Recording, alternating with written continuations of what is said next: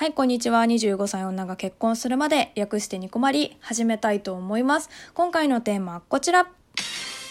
お便りのお返事後編ということでですね、えー、カリカリチーズさんからプロポーズのタイミングについてのお便りをいただいておりました。改めてね、説明をさせていただくと、結婚を考えている彼女がいるんだけども、そのプロポーズのタイミングがつかめないっていうことでで日常の中でがいいのかそれとも高級レストランみたいなところがいいのかわかんないっていう話を、えー、しておりました。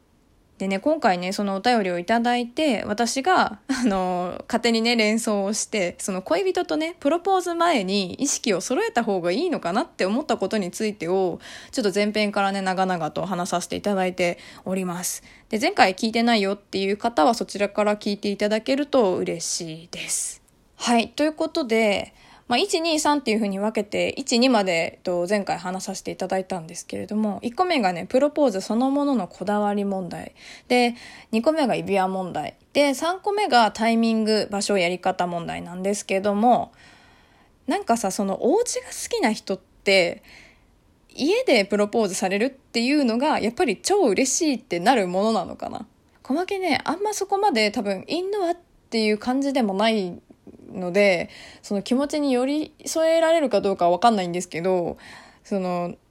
なんとなくお家が好きってなったとしなってたとしてもやっぱちょっと緊張感のある方が思い出感があっていいんじゃないかなっていうふうに思うんですよね。でプロポーズする側のさそのしやすさだけで言ったら多分タイミングって考えるとなんかそのイベントごとみたいな時が一番ハードル低いんじゃないかなっていうふうに思うんですよ。なんかさ、日常の中ってめちゃくちゃハードモードじゃないですか？なんかその、今のそれってプロポーズなのって言われやすそうだよね。そのリスクがすごい高そうだなっていうふうに思うんですよ。だからね、できる、できますって人はすごいね、上級者なんだなって思うもんね。だから割とそのお店でっていう人はシンプルかつスタンダードなのかなっていうふうに、まあ印象的にはね思うんだけども、だま、本当に、いや、私、ちょっとかしこまった場所苦手なんだよねっていう人じゃなければ、改まってのご飯とかは全然ありなんじゃないかなっていうふうに思うんですけどね。あとはなんかその、お店っていう面でそのまま話すと、写真撮れるっていうのがいいよね。まあ別に家でも写真撮ってもいいんだけど、撮りやすいっていうかね、そのお店の、お店自体の写真もそうだし、ご飯の写真もそうだし、なんかその瞬間を残しやすいっていうのはすごいあるかなっていうふうに思います。その日常っていうとこじゃないとこで言えば。だからその思い出のお店っていうのも素敵だよね。あのね私たちはね自分たちでも撮ってたんですけど店員さんにね撮りましょうかって言ってもらえたんだよね。やっぱねその結婚式とかも決まってたので写真も撮らなきゃなっていうふうにも思ってたんだけどやっぱそういう写真集めとかにも後で困らないっていうのはいい点かもしれないですね。結構自撮りだと限界あるんですよ、本当に。お店の雰囲気までは撮れないから、その一緒にね、自分たちと一緒に撮れないから、うん、さすがにさ、こう、店の中で自撮り棒とか持ってって振り回すわけにいかないじゃないですか。うん。で、多分お店でって思ってる人は、写真もおすすめです、本当に。でもさそのお店ってなると今度その結構お高めなところに行かなきゃいけないのかっていう問題も出てくると思うんですけど私さ結構マナーを気にしなきゃいけないようなとこって疲れちゃうからそんな好きじゃないんだよね。でプロポーズの時にこそそういうところに行くべきって思ってる人もしかしたらいるかもしれないんですけどだから本当にそういうところが苦手じゃなければ全然いいと思うんですよね。普段から生き慣れてる人とか。なんか服とかもすごい考えなきゃいけなさそうだし、なんかね、恥ずかしいなって周りに思われたくないっていうのはありますよね。だもし行ったとしても個室にしてくれって思っちゃうもん。まあ、マナーわかんなくてもさ、二人で笑いながら、わかんないねとかってわちゃわちゃ食べれたりしてたらいいんだけど、だからもうちょっといいとこぐらいで十分なんだと思うんですけどね。私自身はプロポーズはあの、お誕生日ディズニーを自分からお願いしていたので、そのディズニーシーのお酒飲めるとこ、あの、バーであのプロポーズ受けました。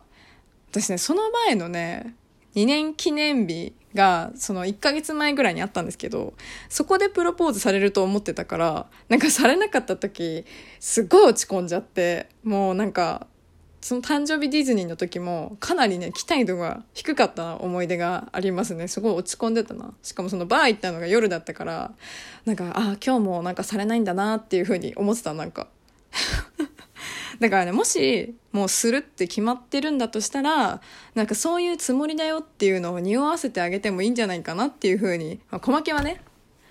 思いましたね。割とさ不安になると思うんですよね。年齢とかで周りがやっぱ結婚してくる年になっていくので特にね私たちいつなんだろうなってこう思っちゃうんだよね。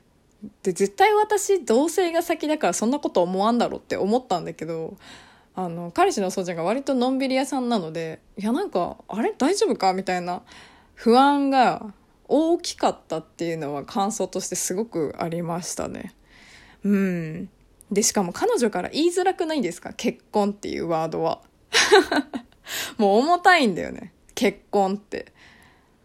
なかなかね、言えないと思います。だからね、結構プロポーズする側の方が、あの、さりげなく言ってくれるとすごい安心するんじゃないかななんて思うんですけど、なんかその辺でさ、なんか彼氏のそうちゃんが私になんかしてたかなそういうのって思った時思い出したんだけどそのゼクシーを ゼクシー買ってたなそうちゃん。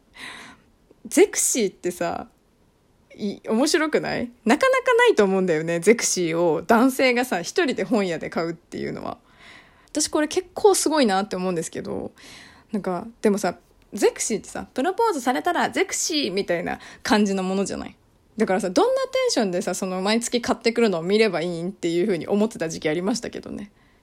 あの、プロポーズされてないんですけど、みたいな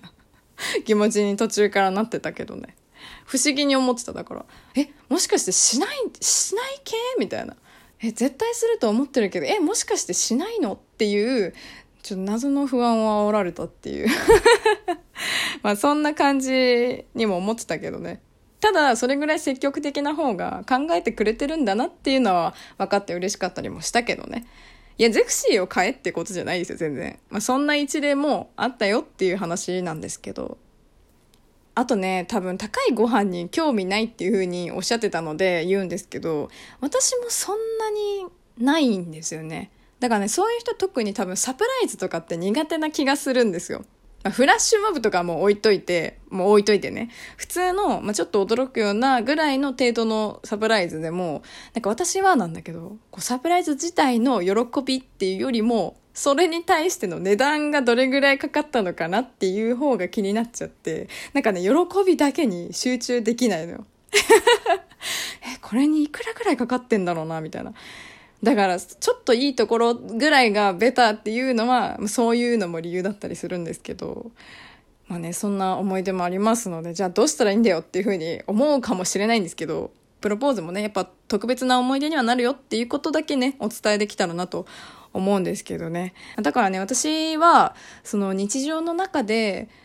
あのプロポーズを受けるっていうのもいいなって思ってた時期もすごくあってで実際多分ラジオトークの中でも最初の方でそういうようなことを言ってると思うんですよね多分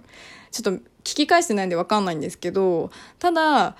その記念に写真を撮るとか思い出を残すとかその普段とは違う特別感を演出するっていう部分で言えばやっぱ外でのプロポーズって良かったなって受けてみても思いますね。うん。まあ、お二人がね、どんな感じかちょっと私もね、想像ができないので、もうそんなことしか言えないんですけれども、いやーでも本当に無理なく、で、いい思い出ができるといいなと思います。うまくいくといいですね。本当にお祈りしています。プロポーズ成功したら、ぜひまたお便りで教えてくださいね。はい。ということで、今回はこの辺にしようと思います。ニコマリはですね、ツイッターお便りボックスございますので、ご意見、ご質問、トークテーマ、コーナーで、じゃんじゃん募集しております。はい。ではでは、次回もラジオトークにてお会いしましょう。小牧でした。またね